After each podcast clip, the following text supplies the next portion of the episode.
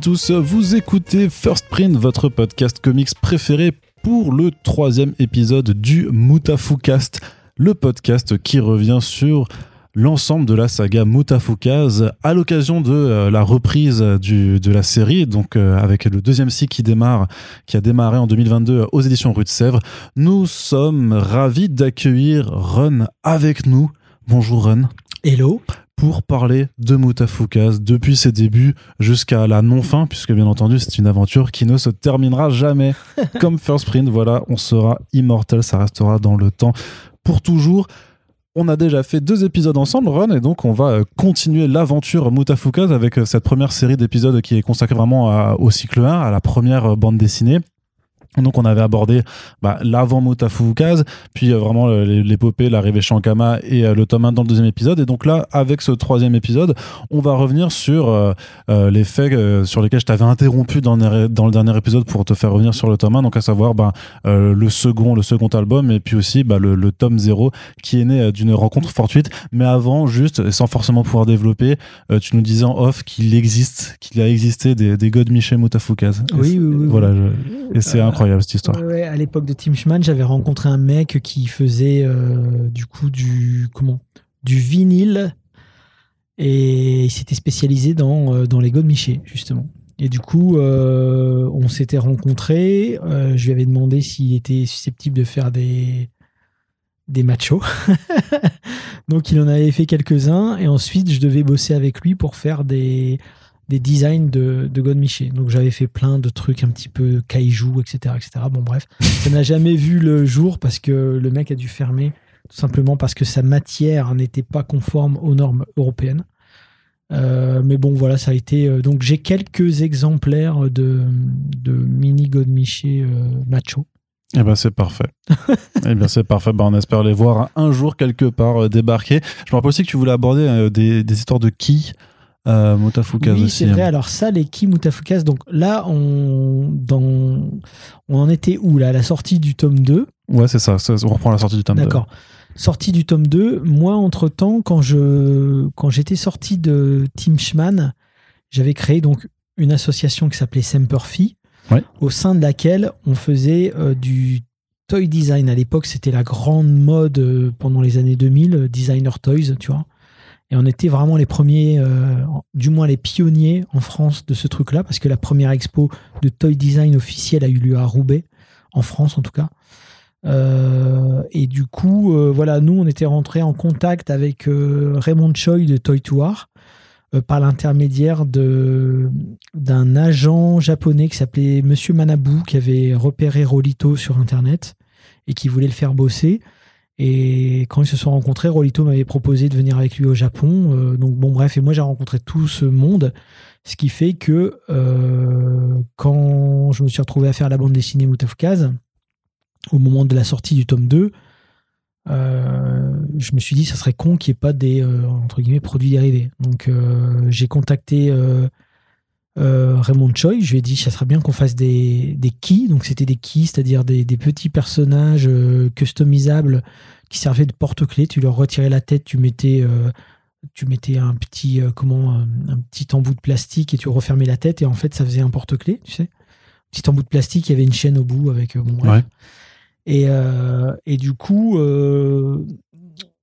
entre temps, comme j'avais rencontré ma femme qui est hôtesse de l'air, elle m'a dit bah, Je pars à Hong Kong, t'as qu'à venir avec moi sur 48 heures, quoi, tu vois. Donc je me rappelle, euh, la semaine je bosse à Ankama, le week-end je pars à Hong Kong, le lundi je reviens, tu vois, à Ankama dans la rue d'entreprise là. Ça va le jet lag euh, Ouais, bah, t'es défoncé. Hein. t'es défoncé, mais en tout cas euh, cette fois-là, du coup, j'avais mis les pieds dans le plat avec Raymond Choi, donc il m'avait dit viens on va en parler, tu vois. Enfin, en tout cas il m'avait pas dit viens on, va en parler, il m'avait dit ça serait bien qu'on en parle. Et moi, je lui ai mis entre guillemets le truc sous le nez. J'ai dit, bah écoute, je peux venir à cette date-là. voilà. Donc, on avait pris rendez-vous. Euh, à Hong Kong, donc. Et euh, je lui montre les designs que j'avais fait et tout. Il me dit, vas-y, on y va. Donc, on fait une série de designers toys sur Mutafukaz. Donc, euh, mais rien à voir avec Ankama, si tu veux. C'était vraiment moi et lui. Et le deal, entre guillemets, c'était que lui, sur la production, il me payait pas. Hein. Il n'y avait pas d'histoire de licence ou de payer ou quoi que ce soit. C'était Lui s'occupait de toute la distribution des toys pour les États-Unis et l'Asie. Et moi, je m'occupais de la distribution européenne. Donc, c'est parti en production. Et, et, du coup, moi, j'ai reçu un bon millier de pièces euh, que j'ai confié euh, au, bon soin d'Ankama parce que c'était les seuls en Europe euh, qui avaient du coup cette possibilité de distribuer. Moi, dans l'histoire, je gagnais rien entre guillemets. Hein, c'était vraiment pour faire connaître, tu vois, les personnages, etc. Et, ils en ont rien fait. Donc, bah, elles sont où? C'est où? Ils sont où? Ah bah, Elles sont où Si tu veux, en fait, moi, je leur avais dit, comme le tome 2 de Mutafukas sortait le 07 07 07, encore le 777 qui revient. Là, je me suis dit, il faut absolument marquer le coup. Donc, mon hmm. idée, c'était qu'à la Japan Expo, euh, il y ait les keys vraiment à fond de balle et on les, on les propose en exclusivité, etc. etc. La prod n'était même pas faite, ce qui fait qu'il y a eu des, des, variantes color euh, parce qu'il y avait des personnages qui n'étaient pas finis. Donc, pour le 070707, il y avait même des variantes color inexistants euh, dans la, dans, la, dans la collection finale. Mais euh, en fait, je sais pas ce qui s'est passé. Le message n'a pas été, euh, le mot n'a pas été passé et tout. Moi, j'arrive là sur le stand d'Ankama, il y avait pas les quilles. Je dis ils sont où et tout. Euh. En plus, il est arrivé, je m'en souvenais. Hein, on avait réceptionné le, tu vois les, les, cartons, etc. Nulle part. Ah bah tu veux les mettre en vente Bah les gars, vous déconnez. On, on, fait tous pataquès pour en fait, en gros, il y avait que le boss qui était au courant et euh, l'information n'avait pas été ouais, transmise. Des soucis de communication alors. Euh, voilà, l'information n'avait pas été transmise, personne n'était au courant. Au final, euh, on en a mis en vente, mais bon, franchement, j'étais un peu dégoûté. Mais bon, au moins ce jour-là, j'ai signé. En plus de ma signature, j'ai mis 07 07 07 à ceux qui sont venus dédicacer leur, leur BD. Mais tout, tout ça pour dire que il y a eu des Kim of Kaz qui sont sortis, donc en 2007, euh, qui se sont du coup. Euh, en plus, c'est dommage parce qu'il y avait des boîtes anglaises avec qui on était en contact, euh, qui auraient voulu en avoir, mais bon, voilà, il n'y avait pas. En fait, si tu veux, l'avantage et l'inconvénient en Kama, c'est que tout était très familial, donc. si tu veux, il y avait personne. Enfin, comment c'était un autre délire, quoi, si tu veux. Donc euh, j'aurais peut-être dû tout simplement dire à Raymond Choi, bah écoute, moi je vais en prendre quelques pièces et puis euh, pour la distribution euh, européenne, vois avec, avec les gens avec qui tu bosses habituellement parce que, mais bon, moi je pensais quand même que c'était cool d'avoir une exclusivité, donc voilà. Et puis en fait, au final les keys se sont retrouvés sur le sur le site en Kama. Les gens n'étaient pas forcément au courant. Moi je sais qu'il y avait des collectionneurs de designer toys qui à l'époque les cherchaient partout elle ne les trouvait pas et du coup commandées euh, sur les sites euh, asiatiques ou américains. Donc c'est un peu con, tu vois. Bon, bref. Et, euh, et, tout ça pour dire quoi que oui. Est-ce que ça existe Enfin, concrètement, celles qui ont été produites pour la France, elles sont où là? Alors on enregistre. Ah bah, tu, sais où est-ce qu'elles sont? Elles ont été détruites elles ont, En vérité, à un moment donné, ça se vendait tellement pas que j'ai, je suis allé. Euh... T'es allé les voler pour la Amazon Non, je suis allé au stock. Non, non, non, justement, je suis allé au stock d'Ankama et j'ai dit écoutez, je les récupère, les qui parce que là, si vous en faites rien, euh, moi, je, veux que ça circule, etc. Et du coup, euh, je les avais tous mis dans mon coffre de bagnole. Entre temps, il y a le mec qui avait appelé euh, le service juridique en disant Attends, il, vient, de, partir avec tous les qui et tout. ça, ils appartiennent à qui? Bah, ils appartiennent à Ankama. Bah non, il dit que ça lui appartient à lui et tout. Il y a eu un micmac et tout. en vérité, ça m'appartenait à moi. Mm. Mais comme il n'y avait pas eu de contrat qui avait été signé ni rien à l'époque, euh, voilà, euh, personne ne pouvait dire. Euh, mais en tout cas, voilà, il y avait, comme on n'avait pas payé pour la prod ou quoi que ce soit, peu importe. Toujours est-il qu'à un moment donné, elles m'ont dit ouais, mais c'est quand même con. et du coup, je me suis mis d'accord avec eux. J'ai dit bah écoutez, je veux bien du coup vous les ramener, mais vous vraiment, on en fait quelque, chose. Mm. On en fait quelque chose. Et donc, je les ai ramenés. Et puis en fait, ça, ça se vendait pas. Puis ils ont fini par les donner faire des opérations spéciales pour dégraisser les stocks. Euh, je sais plus sous quel, enfin je sais plus, j'ai plus les détails en tête, mais je sais que bon, ça avait été un peu dommage, quoi. Mais bon, encore une fois, je pense que il y avait, tu sais, quand moi je suis arrivé là-bas, il y avait pas de. Déjà, on était dans une ruche d'entreprise. On venait d'arriver dans les nouveaux locaux ensuite quand les qui sont arrivés, puis il n'y avait pas encore une infrastructure solide qui permettait de faire les choses de manière entre guillemets professionnelle. Donc bon, bah, c'est tout, c'est comme ça. Euh, voilà, puis après, c'est vrai qu'il n'y a, a, plus grand chose en termes de produits dérivés qui sont sortis euh, de, de parce que, bah, parce que je ne m'en occupais pas particulièrement. Et puis voilà quoi. C'est des choses qui, qui seront peut-être quand même amenées à changer avec la, la, nouvelle série, ce genre. Mm. Bah, je sais pas, parce que les droits dérivés, ils appartiennent encore à Ankama, du, ah du premier arc. Ouais. Donc euh, là, mais, pour le deuxième Pour le deuxième arc, euh, non, ça sera du côté de Rue de Sèvres. Ouais, ça. Plus les personnages sont un peu différents, donc tu risques pas de les confondre avec le premier arc. Mais, euh, mais bon, après, je t'avoue que bon, j'ai un peu fait le deuil de tout ça de toute façon. Ouais. je sais pas. Bah, pourtant, tu sais, bah, parce que même avec. enfin, je vais une parenthèse, mais sur la Mother Base, t'as quand même proposé pas mal de. Voilà, des pins, des des, choses comme ça sur, sur les créations du 619 et, et a priori ça plaît quand même. Alors oui parce que en fait quand on a pris notre quand on a pris notre indépendance en 2019, indépendance en 2019 euh, on s'est mis d'accord avec euh, TOT et on s'est mis d'accord avec le service juridique pour que euh, on puisse nous en tant que société créer des produits dérivés sur les univers qu'on a des, enfin qu'on a qu'on a signé chez dont, les droits ont été cédés en Kama. Mais euh, par contre, on peut pas euh, faire une licence. C'est-à-dire que moi, demain, il y a Bandai ou Toy Toar qui me dit euh, on voudrait faire des Ki ou Mutafkaz. Je peux pas leur dire bah oui, tenez, on a la licence. La licence appartient toujours à Ankama. bon, après, c'est technique, je sais pas si ça va intéresser les gens, mais, mais nous, en tout cas, on a la possibilité, nous, en tant que label 619 la Mother on a la possibilité de, de faire des produits dérivés sur les projets dont les droits ont été cédés en Kama mais on n'a pas une puissance de feu euh, qui nous permet, par exemple, de faire une gamme de toys ou euh, des trucs comme ça. Donc euh, là, pour l'instant, nous, l'idée, c'était qu'on commence à développer des, tu vois, genre des, petites choses, des petits, genre des pins, tu vois. Les pins, ça nous, ça nous arrache pas les bras en termes de production. Parce que ce qu'il faut savoir, c'est que quand tu fais de la figurine, les moules, rien que les moules, c'est hors de prix. Donc, tu as intérêt d'en vendre derrière des caisses parce que sinon, tu rentabilises pas, ne serait-ce que le moule. Euh, puis après, je te parle même pas de la matière première, de la peinture, du blister, etc. Donc, si tu veux, c'est très compliqué de faire du jouet en France parce que, à moins de savoir que tu vas, ça va être distribué largement et que tu vas en vendre beaucoup, voilà. Or là, sur la Mother Base, par exemple, c'est moi déjà qui fais les, envois et tout. Donc, euh, si quand bien même, même si on était sûr d'en vendre 5000, moi, je peux pas faire 5000 colis, si tu veux. Euh, j'ai pas le temps. Donc, donc voilà, on, est, on, reste malgré tout du coup. Donc c'est un contrat, voilà, c'est cool. On a la possibilité de faire des produits dérivés, mais euh, c'est clairement pas un axe de développement super important. Ah non, euh, voilà. Ah non, non, non, Très bien. Donc on, on, clôt cette, cette petite parenthèse produits produit dérivés, mais il y a quand même un point que tu disais, c'est que il y en avait qui avaient été des qui, étaient envoyés pour le marché asiatique et pour le marché américain. Mais à l'époque, la BD ne s'était pas exportée, elle était restée en France. ah oui, oui, elle était restée en France, ouais.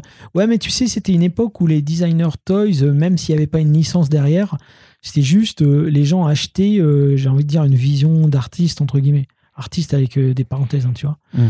Et donc, ça, ça leur importe, en tout cas dans ce mouvement-là de designer toys, ça leur, ça leur importait peu qu'il y ait une licence ou une histoire ou une BD derrière. Ils voulaient juste le design pour le design et potentiellement pour le nom euh, de, de, l'artiste qui, qui, était derrière. Et moi, j'avais quand même euh, sorti des pièces en Asie et aux États-Unis, encore une fois par l'intermédiaire de Toy to Work, ce qui fait que le, mon blast tournait quand même mais en tant que designer toys, pas en tant qu'auteur de BD ni rien du tout. Donc du coup, ben, je sais que les Ki Mutafkaz, ils sont, ouais, ouais, ils se sont, se sont vendus aux États-Unis, ils se sont vendus aussi en Chine. Euh, ouais. Au moment de la sortie du tome 2, tu avais eu des retours un peu, euh, que ce soit critique ou public, du, bah, du premier tome. Qu'est-ce que tu rappelles, qu'est-ce que tu te rappelles de sa réception?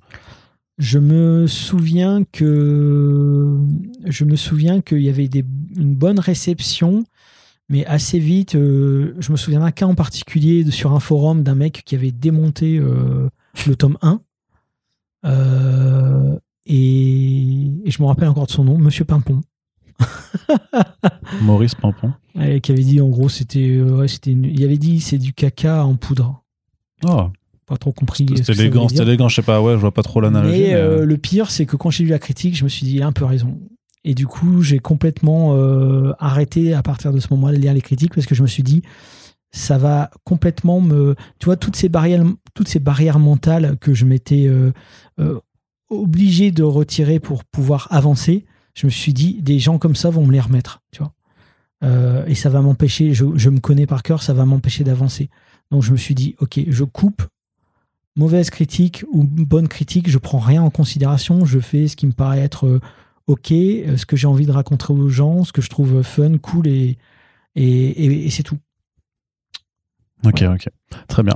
Euh, et donc, euh, une question que j'avais aussi envie de te poser par rapport au, tome, au tome 2, mais euh, sur Motafuka de façon plus générale, c'est la question des personnages féminins, parce que c'est quand même une histoire qui est très masculine. Il y a beaucoup de mecs avec des gros muscles et des, gros, des gros flingues et ils se tapent dessus, ils se tirent dessus. Il y a très peu de meufs, donc on voit Luna quand même euh, au, tout début, hein, qui est quand même bah, le, le, le, crush d'Angelino qui va lui provoquer son accident et quelque part qui va un peu démarrer, qui est un peu l'élément, ouais, littéralement l'élément perturbateur de, qui, qui met en branle tout, euh, tout le reste. Dans le tome 2, il y a la, il y a la chef de clan. Euh, euh, Samurai, mais Tanaka, ouais. voilà, qui. C'est marrant, j'avais appelé Tanaka avant même de bosser avec Studio 4C et Madame Tanaka. Ah, c'est peut-être euh, comment on appelle ça les prémonitions les euh, ce, genre, ce genre de choses là mais au final il n'y en a pas énormément euh, c'était alors est-ce que c'est conscient? Parce que bon c'est quand même des, des, des, choses qui sont un peu plus discutées aujourd'hui qu'il était forcément qui était beaucoup moins et bah il y a il y a dix ans quand tu quand as créé la BD et c'était pourquoi alors? Tu veux la vérité ou bien le pipeau? Bah Moi, je veux la vérité. on est sur First Print, donc on veut la vérité. La, vérité, hein. c'est que euh, je savais pas dessiner les meufs. C'est-à-dire que moi, quand j'ai commencé euh, la BD, comme je t'ai dit, j'avais déjà beaucoup, beaucoup de lacunes. Et dessiner euh, des filles, moi, si tu veux, là où je m'y retrouvé, c'est qu'en dessinant des, des, gros mecs avec des grosses gueules et tout ça et tout, je trouvais que ça passait. Euh, et en plus, encore une fois, l'univers euh, qui m'inspirait était très euh, masculin, mais pas forcément dans la gloire de la masculinité. Hein. L'univers que je décris dans mon c'est quand même très toxique. Et l'idée, c'était quand même de plonger trois petits gars, pas armés pour se défendre, dans un univers extrêmement toxique. Donc, c'était de facto masculin, tu vois. et c'est vrai que, justement, pour trancher avec cet univers toxique, et masculin, je me suis dit, ben, euh, Luna, ça peut être justement une espèce d'avre de paix même pour eux. Mais, mais pas un MacGuffin euh, dégueulasse, tu vois. Juste, juste comment, quelque chose de qu'on comprenne, si tu veux, quand Gino la rencontre dans la rue, qu'on comprenne quel est, quel est son, entre guillemets, son, son choc, si tu veux. après, il n'y a pas que Luna comme personnage féminin, il y a aussi la maman d'Angino. Euh, qui, s'appelle Angela. Mais c'est dans le tome 3 qu'il y aura le flashback. pardon, on sur le flashback. sur le tome 2. C'est vrai que sur le tome 2, il y a Madame Tanaka. Bah, Je crois qu'il y a Lupita qui, qui apparaît aussi. Hmm, non, non, non, elle apparaît dans le tome non, elle, apparaît déjà. Ah, Mais en tout cas, euh, l'idée, c'est. Euh, l'idée, c'est voilà, je pars d'une d'une tare que j'ai, que je trouve que j'arrive pas à dessiner les, les, filles. Je trouve qu'elles ressemblent à rien, c'est atroce. Donc je me dis, euh, de toute façon, dans ce que je raconte, c'est un univers qui est très masculin, très toxique, donc ça marche, ça ne me pénalise pas. Euh, et à partir du moment où j'introduis des personnages féminins, euh, bon bah là je me dis, bah tu vois, Luna par exemple, elle est un peu plus cartoon, hein, tu vois. Mm. Et puis, et puis ensuite, Madame Tanaka, voilà, je m'inspire un petit peu des, des, comment, de l'imagerie geisha. alors maintenant, c'est pareil, hein, je peux me poser des questions sur ce choix en particulier, mais c'est juste parce que je trouvais que graphiquement ça, ça marchait. Euh, je trouve qu'il y a un côté Sin City aussi un petit peu dans, dans cette scène-là quand même, euh, bah, qui est ultra violente, qui fait penser à quand, euh, bah, quand elle est fille justement du, du, côté de la, de la, ville perdue qui attaque ceux qui s'y aventurent et qui oui, pas être invités. Il y a quelque chose de, d'hyper brutal en fait. C'est vrai, et puis j'aimais bien l'idée que Madame, enfin, d'ailleurs elle s'appelle pas Madame Tanaka, elle s'appelle Monsieur, Monsieur, Tanaka. Non, c'est Monsieur Tanaka, ouais. Et en fait, j'aimais bien cette idée qu'en fait, même les ennemis découvrent qu'en fait, bah attends, c'est une femme, Monsieur Tanaka, tout simplement parce que si c'était Madame Tanaka, euh, euh, tu vois, il y a, aussi ce sous-texte dans Moutafkaz, c'est que bah, même elle, pour garder, continuer à garder son entre emprise, elle se fait appeler Monsieur. Donc c'est pas pour rien, c'est vraiment qu'on est dans un univers très masculin.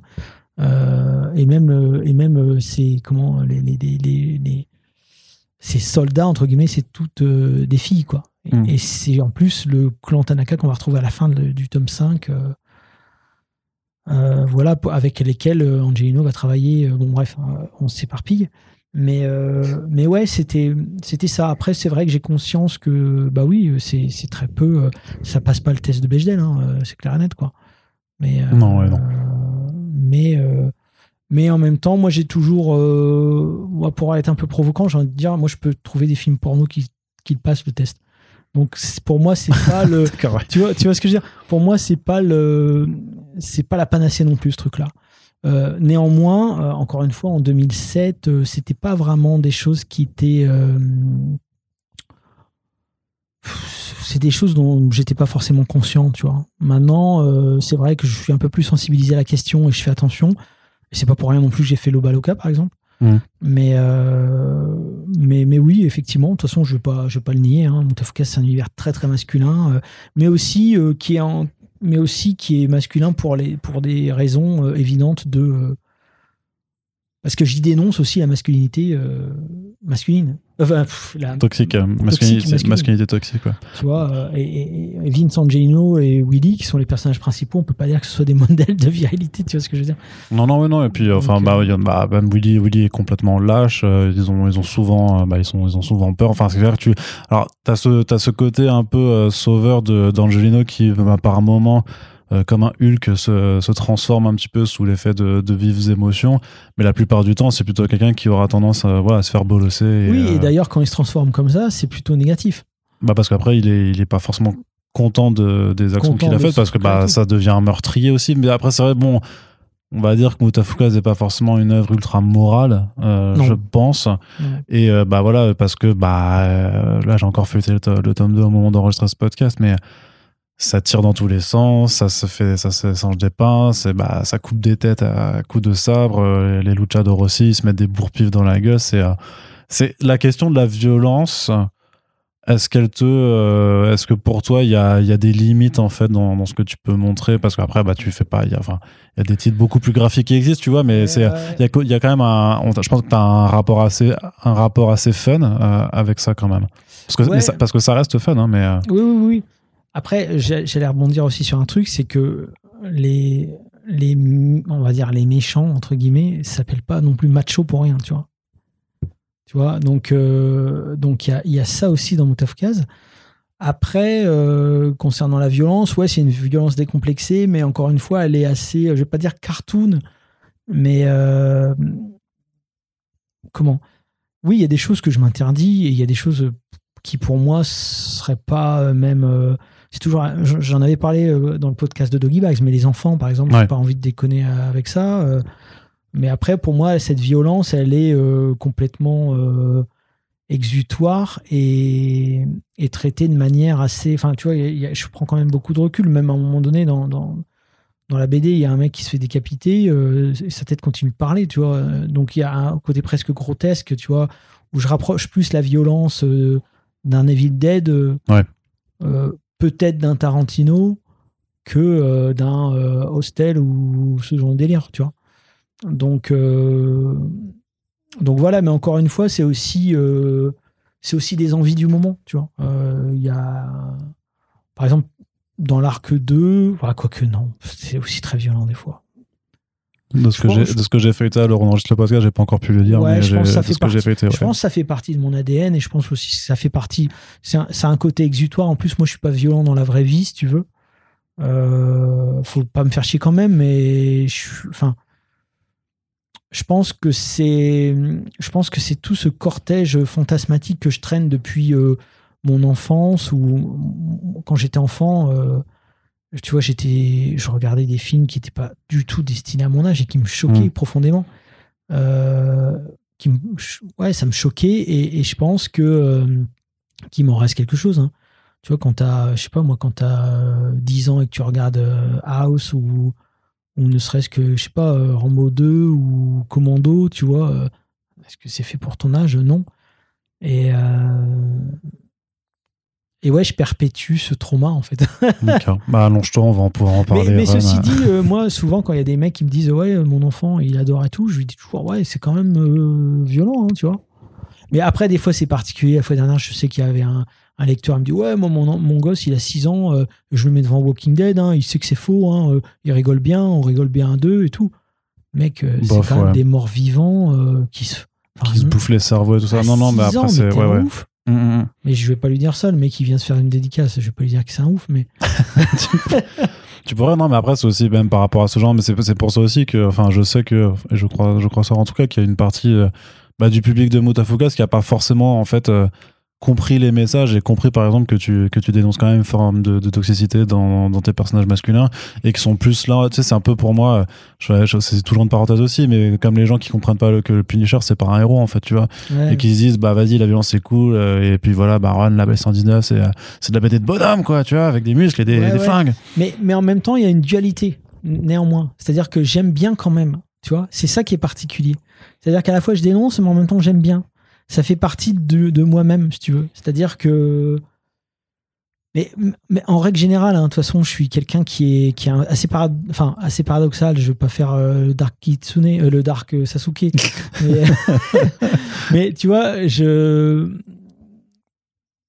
Ouais, c'est assez particulier. Je ne saurais pas t'expliquer. Moi, je sais qu'une fois, sur, sur, le, sur le taf de, de Blackie, sur PTSD, il y avait quelqu'un, pareil, qui avait dit ouais, c'est vraiment super et tout. Et le mec était gêné aux entournures euh, par le fait que c'était quand même violent, c'était censé dénoncer la violence tout en étant violent et ça le gênait. Mmh. Je comprends cette critique, mais il faut savoir aussi que bah, qu'on est aussi des auteurs et qu'on a aussi nos propres, tu vois, ou obsessions, ou faiblesses, ou maladresse même parfois.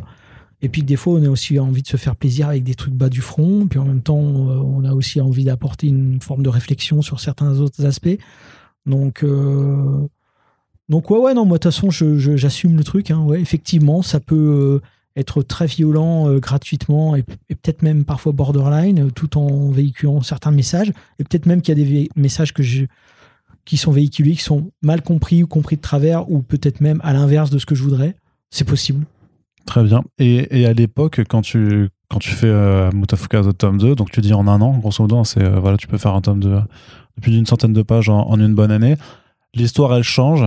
Est-ce qu'il y a des modifications que tu apportes Est-ce que tu sais déjà que tu vas faire plus que trois tomes? Ou est-ce que pour l'instant, le projet, c'est toujours d'en, faire trois? Est-ce qu'il y a des, voilà, des, choses qui sont rajoutées ou euh, modifiées? À ce moment-là, j'ai toujours l'envie d'en faire trois. Et c'est pendant la production du troisième que je me rends compte que ça pas rentrer en trois. D'accord. Mais, euh, mais entre-temps, euh, à la sortie du tome 0, donc euh, le, le 07... En tome 0, ouais. Le 07, 0, à la sortie du tome 2, par contre, le 07, 07, 07. Ouais.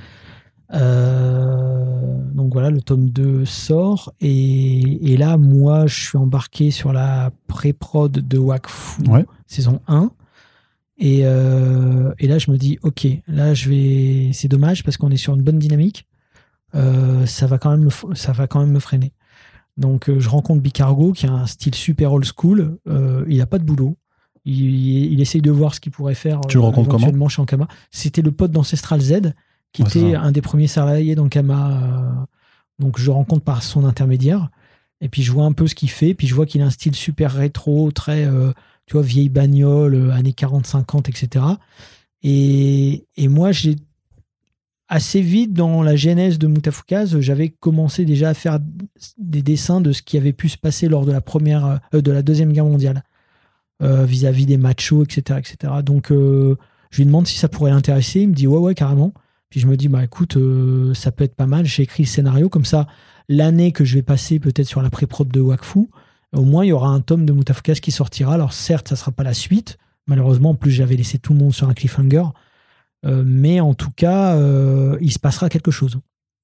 Avec le recul, je me dis que j'aurais dû dire, euh, je préfère me concentrer sur mon tu vois. Mais bon. Pourquoi tu l'aimes pas, Tom Zero Ah non, non, je l'adore.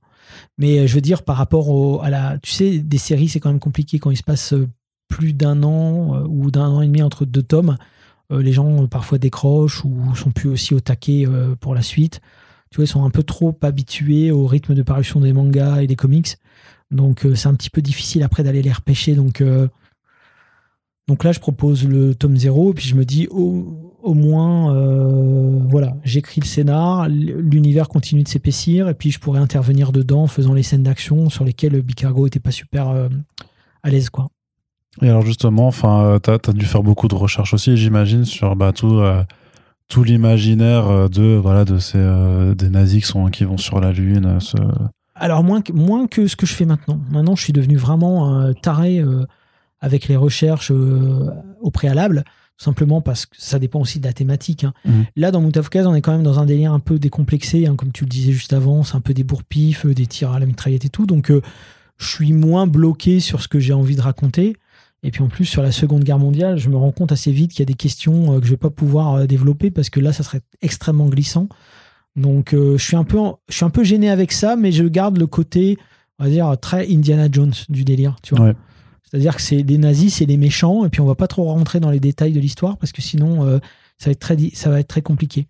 Donc, donc voilà, et, et pourquoi sur. Et, et, donc, ce tome 0 sort même avant Iron Sky. Et d'ailleurs, c'est vrai que quand, quand Iron Sky est sorti, je me suis dit, merde. Euh, Mais ça se retrouve, de toute façon, il y a, d'autres. Y a d'autres euh, parce que même, euh, faudra, faudra le redire dans l'épisode qui, qui, sera consacré à MFK2, mais mais t'as dit qu'il y avait une scène de, casino et quand le film de Zack Snyder Army of the Dead est sorti, tu te dis putain merde j'ai la même chose sauf que là du coup tu étais dans le rapport inverse parce que bon toi ta scène était déjà préparée d'un point de vue temporel on, pourrait te dire ouais bah vas-y t'as copié sur le film de, Zack Snyder. Et Dieu sait que t'as pas envie de te mettre le fandom de Zack Snyder en 2022 tu vois. Non. Mais, voilà mais du coup là t'avais bah, l'inverse c'est à dire qu'effectivement tu il y a le Mutafuka c'est Tom Zero qui sort et puis euh, quatre ans plus tard bah il y a un film euh, avec quand même le, même délire imaginaire dessus et en, plus le souci avec euh, le film de Zack Snyder, enfin le film de Zack Snyder et la série qui va sortir là en anime, c'est que moi, euh, là, moi, mon tome 1, il sort euh, le 26 janvier, mais le truc en question, il est dans le tome 2. Ah oui, d'accord, donc, ils sont encore, plus tard, ouais, d'accord. Tu vois, mmh, donc, mmh. bon, bref, toujours est-il que, que oui, oui, oui, mais je pense aussi que c'est, comme je te disais, par rapport à, à Iron Sky,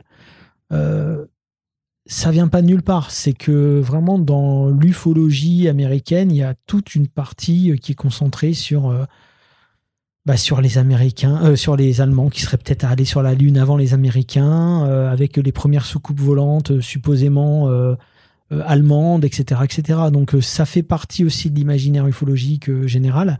Et donc que le fait, le fait que les nazis se soient retranchés sur la Lune, bon moi c'est pas le cas, ils sont pas retranchés sur la Lune, mais ils vont sur la Lune avant les Américains c'est un truc qui est déjà dans le folklore euh, habituel.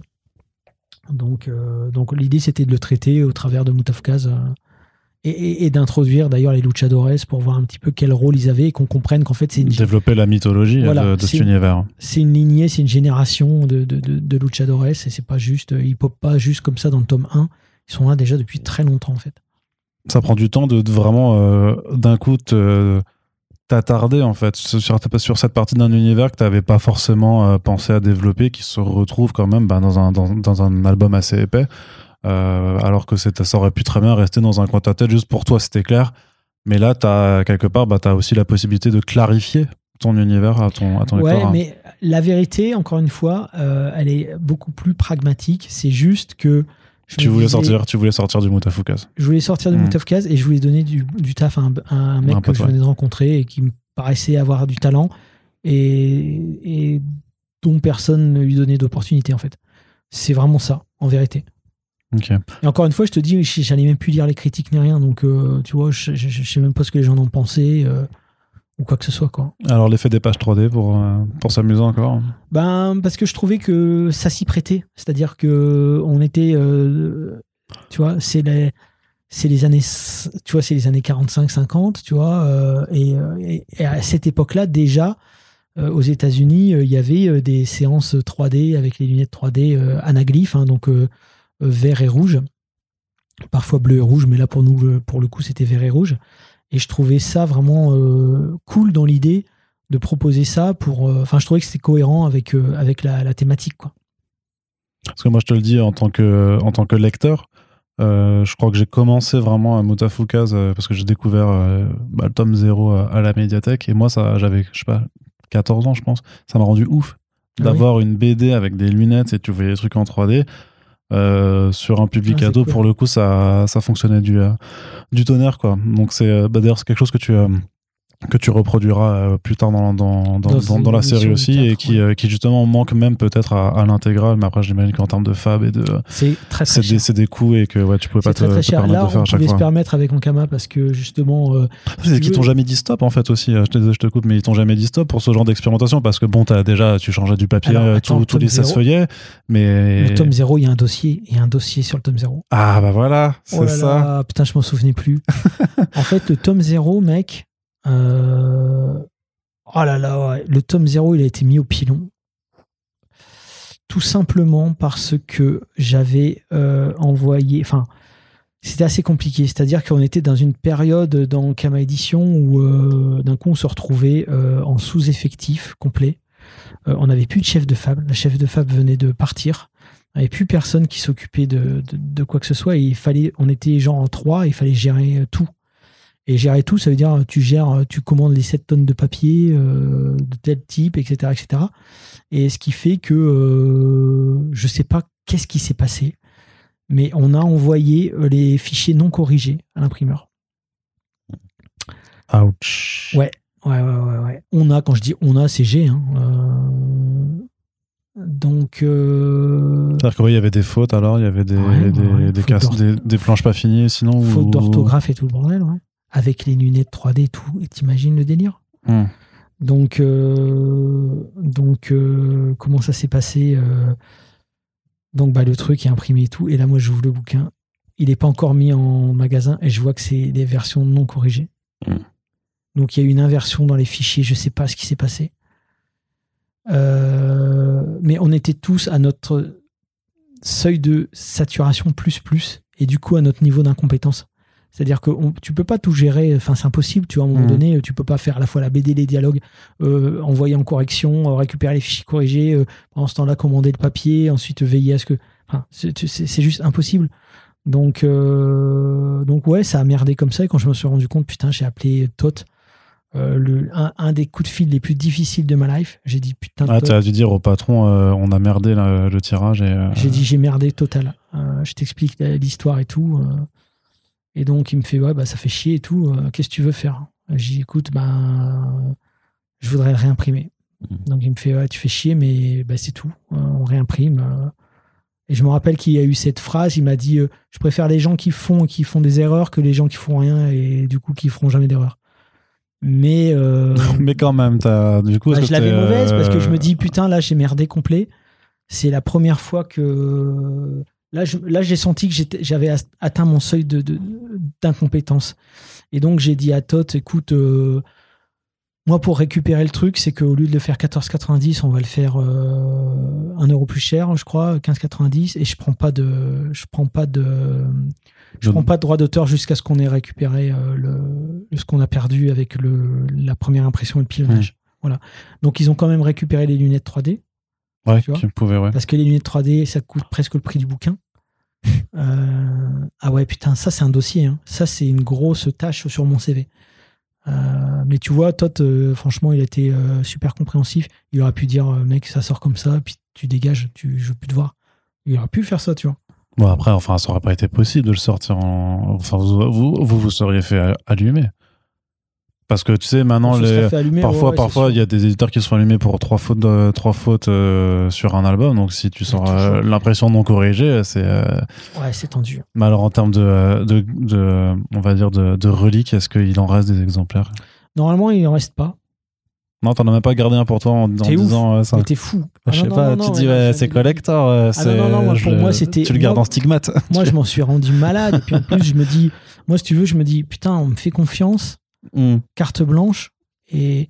Mais en même temps, c'était, encore une fois, bon, je veux pas, euh, je veux dire, c'est ma responsabilité, mais euh, on, pouvait, enfin, on était vraiment dans des conditions de travail extrêmement difficiles. Là, vraiment, euh, tu vois, on, attendait vraiment un nouveau chef de, un nouveau chef de, de Fab qui venait pas.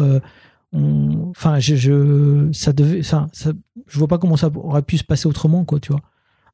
Ah ouais, il aurait pas pu, euh, pas pu y avoir des. Euh, des euh, enfin, c'était compliqué de pas faire d'erreur par rapport au rythme que vous aviez, tout ça, ça aurait été compliqué.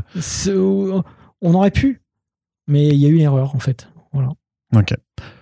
Il va se passer quand même deux ans ensuite entre la sortie du tome 0 et du tome 3 c'est quand même beaucoup, euh, j'imagine. Surtout que bah, tu voulais, alors tu travaillais sur Wakfu, tu euh, avais une charge de travail impressionnante parce que par un côté, euh, tu avais tout le label 619 qui se montait aussi, d'autres projets.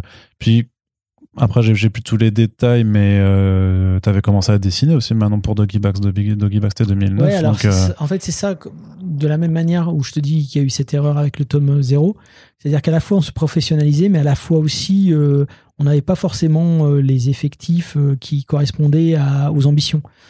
Donc, euh, à un moment donné, je suis devenu encore plus couteau suisse. C'est-à-dire que on, lançait le label 619, donc il fallait quand même suivre. Parfois, gérer les projets avec les auteurs, c'est très chronophage, mais en plus, il y avait plein, plein, plein d'autres choses qui se mettaient en, route. Euh, et même, et même le début du film. C'était là, c'est à, ce moment-là aussi que le projet se met en route. Déjà à ce moment-là, donc déjà les premières conversations, les premières discussions, donc ça, ça fera l'objet d'autres épisodes. Oui, c'est ça.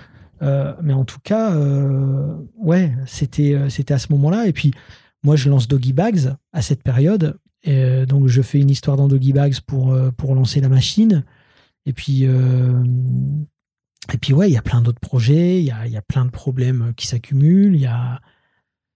Là, je me rends compte que ça va être très difficile d'assurer. Et même, je vais te dire, euh, pendant la prod du tome 3, euh, Dot avait l'ambition de faire des. Comment De relancer le catch en France tu vois, au travers de vrais shows et tout, des trucs vraiment euh, très clean. Donc il avait rencontré toute une équipe de gens euh, très motivés, etc. Mais à un moment donné, euh, il m'a confié la mission pour que je l'amène à bien. Mais c'est un taf colossal. Bah, créer les personnages, créer les costumes, etc. etc. donc ça, ça a été aussi un gros boulot. Et je me rappelle que pendant que je terminais le tome 3, c'était à la période de Noël. en dessous, il y avait le pilote du catch euh, qui était en train d'être tourné. En tout cas, les présentations des personnages, etc. Euh, et, moi, si tu veux, euh, je faisais l'aller-retour entre mon bureau et, et, les validations du truc et tout. Si bien qu'à un moment donné, j'étais tellement débordé et j'avais une deadline qui approchait, j'ai demandé à Florent Maudou de venir m'aider sur les décors du, du, tome 3. Sur la toute dernière scène avec les, l'attaque de la, de la, Mara Salvatruccia là, qui, qui attaque les, les, les Russes, mmh. euh, il y a quelques pages où c'est Florent qui a, qui a fait les décors. D'accord.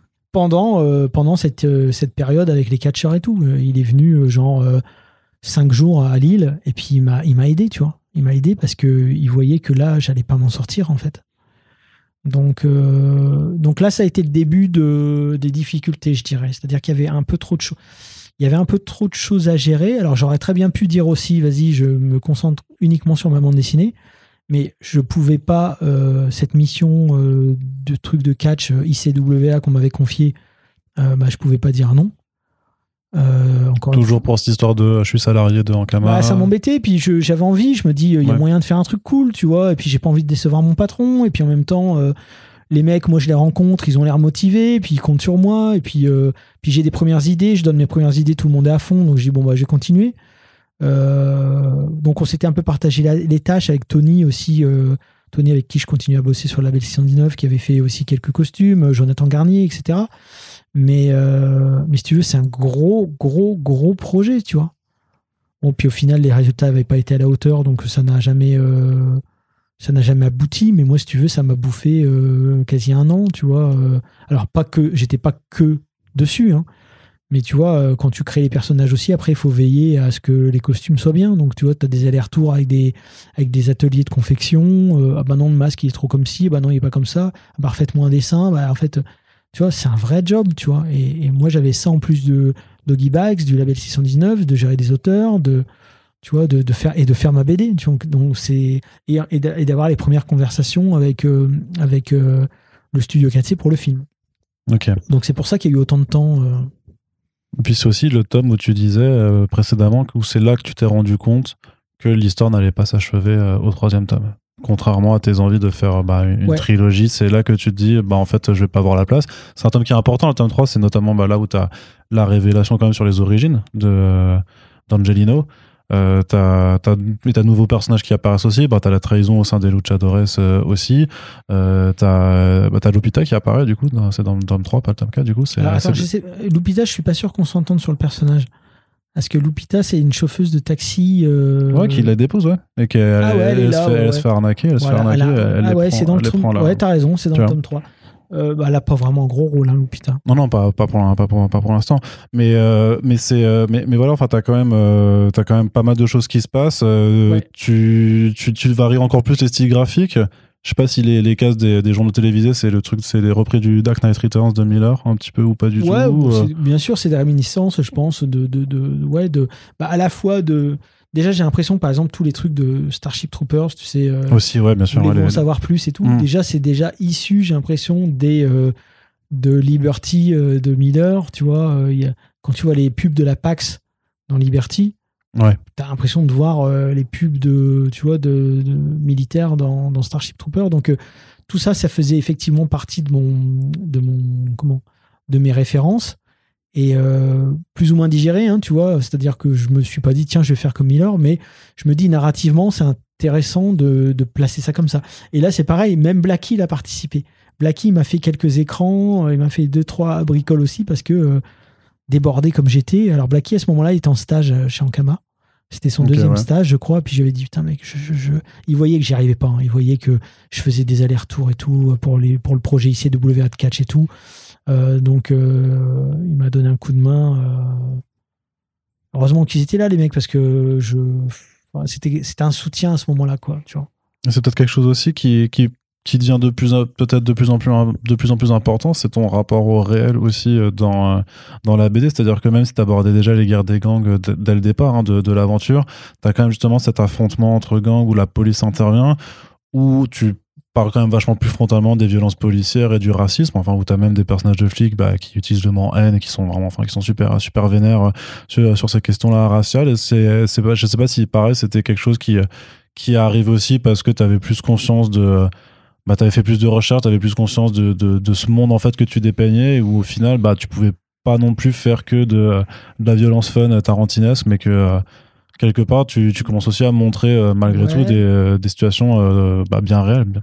Ouais, y a, alors y a, oui, il y a de ça, mais il y a aussi l'idée déjà que je vais devoir, il va falloir que tous ces gens-là s'unissent contre l'envahisseur. Donc l'idée, c'est aussi de montrer à quel point ils sont divisés. Donc tu vois, c'est aussi narrativement important de montrer euh, du coup euh, ben, que euh, qu'il y a des problématiques internes au groupe humain entre guillemets. Donc bah forcément, ça passe là par le réel. hein, tu vois, je vais pas inventer des problèmes inexistants. Los Angeles, c'est quand même une ville qui a énormément souffert du racisme et qui continue d'en souffrir aujourd'hui, tu vois. Moi, je sais qu'Elisabeth, quand j'étais à Los Angeles, elle avait son un pote à elle avec qui on passait des, bonnes soirées, qui était qui était d'ailleurs à- en classe avec le chanteur des Beastie Boys. Euh, et ce gars-là, euh, en fait, euh, il, il, avait une peine planchée au cul. S'il se faisait gauler avec ne serait-ce qu'un un, un bédo, il partait au trou pendant je sais plus combien de temps. C'était un truc de fou, quoi. Et, et elle, elle disait, mais il va se faire gauler parce que. Voilà, et elle, elle me parlait de Los Angeles, elle me parlait des flics, comment ça fonctionnait, etc., etc. Parce que nous, ici, les flics, je trouvais que, en tout cas par rapport à ce qu'elle me racontait, je trouvais que c'était bien cool, quoi. Elle me disait, non, mais euh, euh, là, pour faire le nettoyage dans le skid row, donc là où elle habitait, c'est, euh, oh, ils font tomber, quoi- quoique, la fois dernière sur Twitter, j'ai vu une vidéo comme ça aussi en France, oh, ils font tomber un petit sachet. Ah, c'est à toi ça Non, c'est pas moi. Si, si, c'est à toi. Et puis ils embarquent le mec, et puis voilà, hop, un mec en prison, c'est un mec en moins dans les rues. Et elle m'expliquait, ouais, la police à Los Angeles fait ça, donc je suis pas dans la dénonciation moi à ce moment-là, mais je suis plutôt dans un dans ma narration, il faut que je montre qu'il y a des dissensions euh, au sein du groupe humain et que ces dissensions-là, ben, à ce moment-là, tous ces détails me reviennent en tête. euh, aussi euh, ce qui s'est passé à Los Angeles en 92, euh, les émeutes raciales, le machin et tout. Et là, je mets tout en. Enfin, voilà, je mets tout en scène de manière à ce qu'on comprenne que tous ces gens-là ne sont pas faits a priori pour s'unir et vont devoir s'unir quand même. Quoi. Une question que j'avais pas forcément posée avant sur le design des machos qu'on qu'on apercevait euh, quand même un, un petit peu avant, mais euh, même depuis le départ, il y avait les ombres de, de, de chauve-souris. euh, Enfin, du coup, euh, Batman ou pas? Dans le design. Non, c'est après coup que c'est venu Batman. En fait, en vérité, dans le premier croquis, que je- enfin dans les premiers croquis que je t'ai montré, les extraterrestres, sont- ils ressemblaient plus à un mélange entre un fantôme de Pac-Man avec deux yeux sur le dessus, deux yeux un peu tentaculaires sur le dessus et une bouche d'ailleurs qui s'ouvre un peu, voilà. Euh, et puis en fait, euh, c'est en synthétisant de plus en plus. Euh, Et je me rappelle, mon pote de l'époque Rolito m'avait dit, ah, il, il marche bien comme ça. Et puis je m'étais dit, ouais, c'est vrai qu'il marche bien comme ça. Puis je les ai gardés en fait. Donc non, je pensais pas à Batman. Par contre, Batman, ça m'est revenu quand, dans le film, à un moment donné, quand Angelino essaye de les décrire, et dit, ah putain, et il, il essaie de trouver les mots.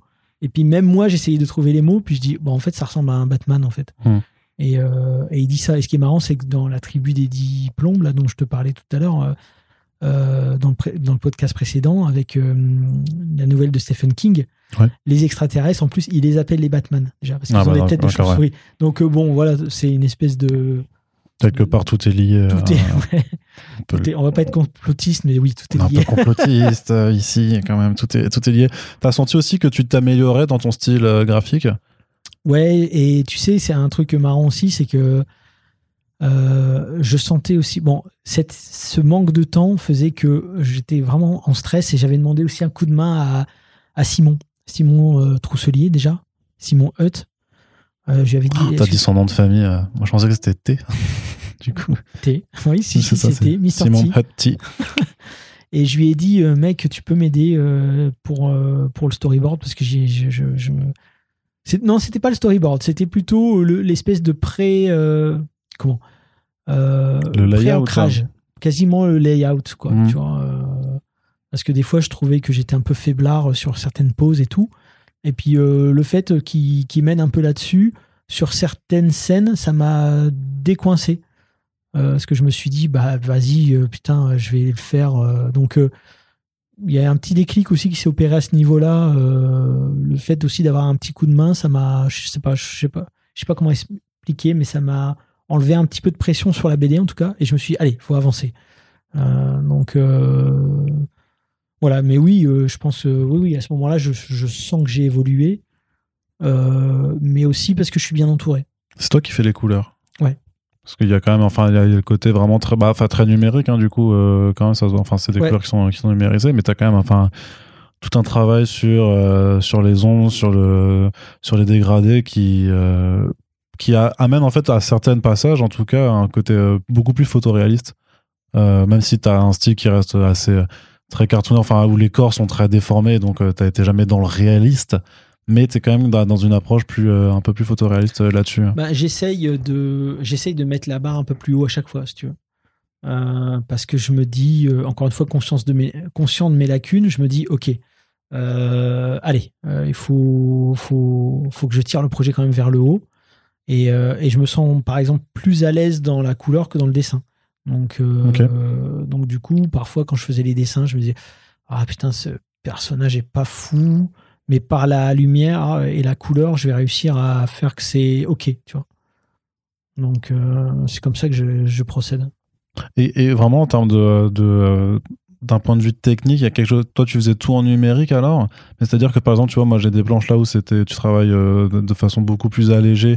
Euh, bah, en plus, tu fais pas de, de, de, contours à tes cases, par exemple. Tu les fais, tu les sépares par, par, juste par des, des aplats de couleurs. Par rapport à justement quand tu dessines que en noir et blanc, d'un point de vue, euh, alors qu'en plus c'est imprimé sur des papiers différents, mais toi dans le dessin, est-ce que ça change ta façon de faire? Parce que tu adaptes, parce que c'est pas complètement le même style graphique, tu vois, donc c'est. Euh, ouais, j'adapte. Quand je dois faire de la colo, euh, il y a plein de choses, il y a plein de trucs sur lesquels je me dis je rattraperai ça à la colo. Hmm. quand je le fais en noir et blanc, bah, du coup, je suis obligé de travailler un peu plus mon ancrage, mais je me sens plutôt à l'aise, donc ça me dérange moins. Et puis ensuite, quand je fais des trucs un peu plus graphiques, bon, je me permets des expérimentations où je peux être un peu plus lacunaire, c'est pas grave, vu que c'est le style qui va l'emporter au, final. Donc, euh, c'est un petit peu des arrangements que je fais avec moi-même, si tu veux, de manière à pouvoir avancer sans pour autant, encore une fois, euh, comme je dis, euh, être écrasé par le poids de, de mes propres limites et aussi par le tout simplement le surmenage qui me guette. Donc, je sais aussi que j'ai besoin m'oxygéner un peu parce que euh, si je persiste dans une voie qui me correspond pas forcément, euh, je sais que je vais m'écrouler. Donc euh, de temps en temps, je me permets des, variations de manière à pouvoir moi-même un petit peu me ah, comment me, retirer des sous, me, me, retirer des enfin comment ouais me retirer de la pression quoi. Hmm. Et puis c'est aussi un album où tu intègres ben, des fan art de ton univers? Euh, déjà dans les premiers. Hein. Déjà dans les premiers D'accord. bah, c'est vrai que moi j'ai vu que j'ai que l'intégrale, maintenant je. D'ailleurs, dans le premier, dans le premier j'avais euh, Lévis Trondheim qui m'avait fait un truc. Mais où tu prends, bah, du coup, on, bah, on a Blacky, un certain Blacky qui, euh, qui est dedans, mais t'as même, voilà, bah, t'as, as quand même Jim Mafood. Euh, qui... Et en même temps, j'ai l'impression que t'as même pris des dessins plus amateurs, en fait, de, de vraiment de, de gens qui, qui voulaient dessiner les trucs, quoi. Et, euh, Ouais, parce que des fois, je trouve que, des fois, je suis surpris par certains dessins amateurs où je me dis, alors ça, ça a été, celui-là a été fait par un enfant, j'imagine, enfin quelque chose, quelqu'un d'assez. Non, non, non, non. Ah non, pardon, pardon. bah, ça, c'est un dossier aussi. Mais euh, je m'excuse. Bon, je vais, je vais pas, je vais, je vais dire pas en parler. Je vais pas en parler parce que j'ai pas envie de l'afficher euh, au truc. Mais, mais, mais parfois, je trouve ça intéressant. Je me dis, tiens, là, le mec, il me propose un truc euh, super intéressant dans le sens où je m'attends tellement pas à ça, ça m'interpelle. Euh, et là, en l'occurrence, j'ai dit, j'ai dit au gars, vas-y, euh, fais-moi une. J'avais découvert son univers. Il, il avait, il m'avait présenté son dossier pour faire la BD. C'était pas éditable, mmh. mais il, se passait un truc dans ses dessins, euh, ce côté très naïf, etc. J'ai dit, écoute, je vais pas t'éditer parce que voilà, mais par contre, je serais intéressé de voir que tu me fasses un fan art sur Moutafoukaz. Et, et, ça, par contre, je le publierai, tu vois. Et il m'avait fait ça, et du coup, j'étais content, tu vois. D'accord. Et ceci, euh, là, enfin, comment vous commencez aussi à faire des, des éditions euh, bah, limitées un peu un peu collector puisque là c'est euh, bah t'as du marquage à, chaud alors ouais mais il est pas collector c'était là c'était ça c'est l'édition normale en plus. l'édition normale celui-là. Ok. L'édition bah, on commence à se faire plaisir alors du coup sur sur la fab aussi ouais ouais ouais alors je t'avoue que en fait moi j'ai essayé de bon on se faisait déjà plaisir sur la fab dans le sens où déjà le la, le, le fait de différence de papier ouais, ouais bien sûr. voilà. Mmh. Mais, euh, Mais là, t'as la dorure, là. C'est pas pareil. Là, il y a la dorure. Alors, la couverture le justifiait. Et aussi parce que je me. Voilà, c'était une série qui fonctionnait, qui est installée. Et puis, je pouvais me permettre euh, d'y aller, quoi. Donc, ça, ça à ce niveau-là, c'est vrai que en Kama, ils nous. Enfin, ils m'ont toujours donné carte blanche sur le. Sur les, projets, sur les titres qu'on sortait. Tu vois, j'avais totale confiance. Il n'y avait jamais personne qui est venu me dire Attends, attends, attends, que c'était en train de faire là? Ça n'est jamais arrivé. Donc, mmh. ça, pour ça. Euh, pour ça, c'était euh, top. Hein. je veux dire, euh, je sais même pas dans quelle autre maison d'édition ça pourrait se passer comme ça, euh, sachant que je venais de rien quand même. Tu vois. Ouais. D'accord. Donc le succès est au rendez-vous. Ça, tu, tu, le sais. Alors à ce moment-là, maintenant. je sais que ça marche suffisamment pour, pour se permettre des choses. D'accord. Voilà. Après, combien de ventes, etc. franchement, je sais pas. Puis en plus, entre temps, je sais que il y, avait une restructuration interne à Ankama, ce qui fait que je suis même pas sûr de savoir combien on a vendu de titres au final, tu vois, parce que. C'est pas quelque chose qui t'intéresse en général, quand même. C'est quand même important. Ouais, mais pour toi, c'est important en tant que directeur de collection. Euh... Eh ben, je t'avoue que c'est un truc sur lequel je me suis jamais penché vraiment. Enfin, un peu plus maintenant. Mais à l'époque, euh, comme il n'y avait pas d'enjeu particulièrement euh, financier, dans le sens où moi j'étais salarié, Ankama Édition ne reposait pas uniquement sur les ventes de la BD pour vivre, et puis qu'en plus à côté de ça, je voyais aussi, euh, il y a eu quand même beaucoup de restructuration au sein d'Ankama Édition, et puis il y avait parfois des projets qui pour le coup étaient des vrais gouffres financiers. bon, je me disais, nous, on sait ce qu'on fait, ça fonctionne, ça marche, jamais personne est venu nous dire, attendez les mecs, vous faites nimp. Même il y avait un contrôleur gestion, hein, tu vois, il n'y a jamais eu de problème particulier.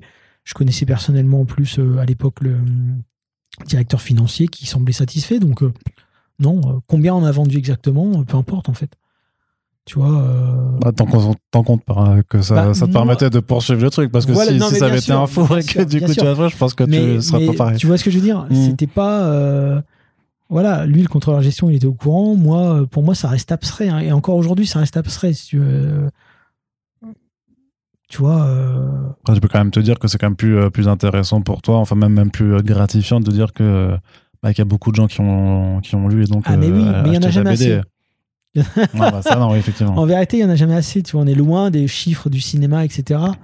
Donc, tu vois, euh, qu'on ait 15 000 ou 20 000, pour moi, c'est abstrait, quoi, si tu veux. Et, euh, et je t'avoue, bah là, de toute façon, tu as bien vu, hein, tout à l'heure, je t'ai demandé des chiffres parce mhm. que j'étais pas au fait de tous les chiffres. Donc, donc voilà, après, euh, bon, maintenant, c'est un peu différent parce que voilà, maintenant, euh, on est un dé, hein, donc il euh, faut qu'on fasse attention aussi. Et, on a été un peu plus. comment bah, Puis l'expérience aussi, t'apprends maintenant qu'il y a des choses auxquelles il faut que tu fasses plus attention. oui, et puis les chiffres ne sont plus les mêmes qu'à l'époque. Ça, c'est un truc, il y a quand même eu un gros bouleversement entre quand je suis arrivé dans la BD en 2006, 2007, 2008, et puis aujourd'hui, 2022. C'est un délire. Hein. Les ventes de BD, en, règle générale, même, elles sont divisées par deux, mais facile. Hein. Ah. Tu vois, à moi, à l'époque, un succès, un succès c'était 10 000, 10 000 ventes. Hein. Aujourd'hui, un succès, c'est 3 000 ventes, si tu veux. Donc, Enfin, un succès. De façon paradoxale, alors que, la alors que la production, elle, elle, a, considérablement augmenté. Pas un hein. succès, mais on va, on va estimer qu'à partir de. Allez, que tu t'atteignais ton seuil de rentabilité Seuil de rentabilité, il est atteint en général autour de. Ouais, euh, si on fait bien les choses, autour de 3500, tu vois, 3000, mmh. 3500. Euh, parce que nous, on a toujours, au label 119, on a toujours fait gaffe aussi à ce que l'auteur puisse vivre, entre guillemets, convenablement, tu vois. Euh, Maintenant, autour de, allez, on va dire autour de 5000 ventes, on peut dire ok, on est ok quoi. Là où avant, euh, notre, euh, comment, mentalement, notre objectif c'était 10 000. Euh, tu vois, le, le, hockey, il est à 10 000. Aujourd'hui, le hockey, il est à, il est à 5 000, il est à 5000 quoi. Ouais, parce qu'il est fou, c'est de dire, tu vois, que sur. Il y, a des millions de lecteurs de BD en France quand même, techniquement. Parce que tu as des ventes qui sont à plusieurs millions. Donc c'est-à-dire que techniquement, il y a quand même des, y a, y a des millions de personnes capables d'acheter une bande dessinée. Et quand tu dis, ouais, 5000, 3500, c'est. c'est ah non, mais c'est déprimant. Hein. en vérité, c'est déprimant, je, te le dis. Euh. Mais bon, c'est tout. Et après, nous, euh, voilà, nous, on fait ça, je t'avoue qu'on fait ça aussi beaucoup pour le kiff. Et, évidemment, il faut que ça fonctionne, parce que si ça ne fonctionne pas, on peut pas en refaire. Donc euh, voilà. Donc c'est la condition sine qua non. Mais, mais en vrai, si notre seule motivation c'était les, les, ventes, oui, non, on, on, on aurait arrêté depuis longtemps. Parce que sans déconner, des fois, tu fais, vas-y, à hmm. quoi bon D'accord. Euh, et, donc, et donc sur ce thème, parce que je, reviens juste parce qu'on va, on va bientôt euh, couper pour ce troisième épisode, mais donc euh, comme tu t'appelais des, des, renforts un petit peu, donc il y a un petit peu de Blacky, un petit peu de Florent qui, qui vient t'aider à, à, finir le tout. Tu restructures le, scénario parce que tu sais que tu finiras pas trois, que tu finis, tu, sais que tu, que tu sais que, ça va faire 5 quand même ou tu t'hésites encore sur le 4 et, le 5 là-dessus? Dans quelle mesure tu, tu, sais comment tu dois restructurer toute, toute l'histoire? Je me dis que ça, je me dis que j'ai encore besoin d'un tome. Tu te dis ça, d'accord, ok. Ouais. Et c'est au cours du 4, je me dis, maintenant, en fait, euh, je vais pas avoir, ça va être compliqué. C'est vrai. Ouais. Eh ben, on va, on va y revenir dans le prochain épisode. C'est parfait. Tu viens de me faire le, petit effet de suspense, tu sais, genre vraiment, tu sais. Et c'est au moment du tome 4 que je me rends compte que.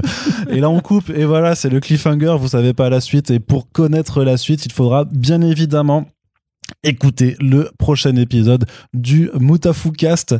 Je suis vraiment toujours content de faire euh, ces, ces, euh, ces, émissions avec toi et j'espère que euh, je, ne te fatigue pas trop ah, non, non, non, malgré tout. On espère surtout que là, derrière, là, ceux qui écoutent avec leurs écouteurs dans le métro, faisant du sport ou la vaisselle, ça vous plaît également. Et eh bien, ça tombe bien parce que le voyage se poursuit. On se retrouvera très bientôt pour le prochain épisode. En tout cas, si ça vous plaît, n'hésitez pas à le faire savoir. Dites-le, criez-le, hurlez-le sur les réseaux sociaux et partagez les émissions pour qu'elles puissent vivre et que, eh ben, on fasse euh, vendre 10 euh, 000 exemplaires euh, de, de et du podcast aussi qui arrivera bien sûr en NFT. Vous le savez, on adore ce, genre de choses-là. Sur ce, merci de nous avoir écoutés. Merci à Run d'être avec nous. Merci. Et puis, à très bientôt pour la suite. Ciao.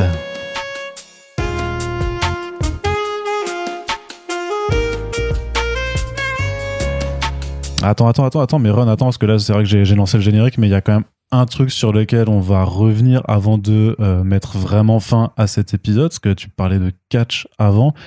Et euh, bah, je crois que tu as fait quand même quelque chose d'un peu euh, spécial autour du, catch pour le lancement notamment bah, de ce Mutafu Custom Zero. Ouais, c'est vrai, parce que là, on parle de relancer le catch en France, mais c'est vrai que les gens vont se dire non, mais attends, c'est quoi cette boîte? Ils font n'importe quoi.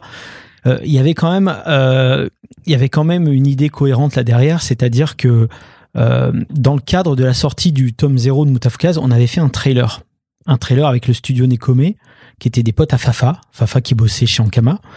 Et euh, dans l'idée de Tot, ce trailer pouvait servir de test pour voir éventuellement s'il pouvait bosser avec euh, plus tard, etc. Donc voilà, on se retrouve à faire un trailer avec le studio Nekome, dans lequel il y a le match de catch qu'on retrouve dans le tome 0. Et c'est d'ailleurs le premier stage de Blackie donc Guillaume Saint-Gelin, quand il est venu en Kama, la première fois qu'il a bossé avec euh, moi, c'était sur le storyboard et sur des intentions de ce, euh, de ce trailer. Ok.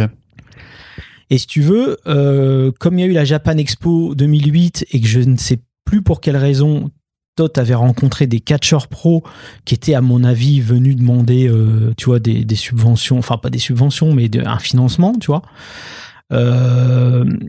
et ben Todd les a mis sur euh, le coup. Il a dit bah voyez avec Run, il est en train de faire une BD de catch, ça se trouve il y a moyen de faire quelque chose. Et du coup, lors de la Japan Expo 2008, il y a eu une reconstitution du match de catch en, réel, en live, euh, qu'il y a dans la BD. Euh, et dont on s'est servi des images aussi pour, euh, pour mettre à la fin du trailer. Donc, donc voilà, c'est pour ça qu'est venue cette idée de Tot d'éventuellement partir sur une voie qui amènerait vers le, le, renouveau du catch français. Après, présenter le tome 0 comme une BD de catch, tout simplement, c'est un peu grossir le trait quand même sur, sûr. le contenu. Ouais, ouais, non, mais c'est sûr, c'est sûr, c'est sûr. Mais comme on avait sous la main des catcheurs pro et que c'était le pile le moment du tome 0 et qu'il y a quand même un gros combat de catch dedans qu'il n'y a pas dans les autres tomes de of hein, d'ailleurs. On s'est dit, vas-y, c'est peut-être le moment euh, de. Puis en plus, franchement, il y avait les physiques pour jouer les gros nazis, donc euh, c'était parfait. Ils étaient allemands, les mecs en plus. ah bah voilà. L'amalgame, l'amalgame parfait, mais enfin, c'est toi qui as dû diriger les chorégraphies. Enfin, tu t'es impliqué dans, non, non, dans non, le match. Je leur Non, dans les costumes, oui. Ouais. Euh, dans les costumes forcément, mais non non pour les chorégraphies, je leur ai filé euh, la BD. On a vu ensemble plus ou moins les euh, les hotspots comme ils disent. Et puis ensuite, j'ai dit, c'est votre métier, les mecs, faites ce que vous avez à faire, quoi, tu vois. Donc, on, savait qu'il y avait trois ou quatre hotspots avec des retournements de situation, des trucs comme ça. Mm. On savait qu'à la fin, les mecs allaient valdinguer dans la foule.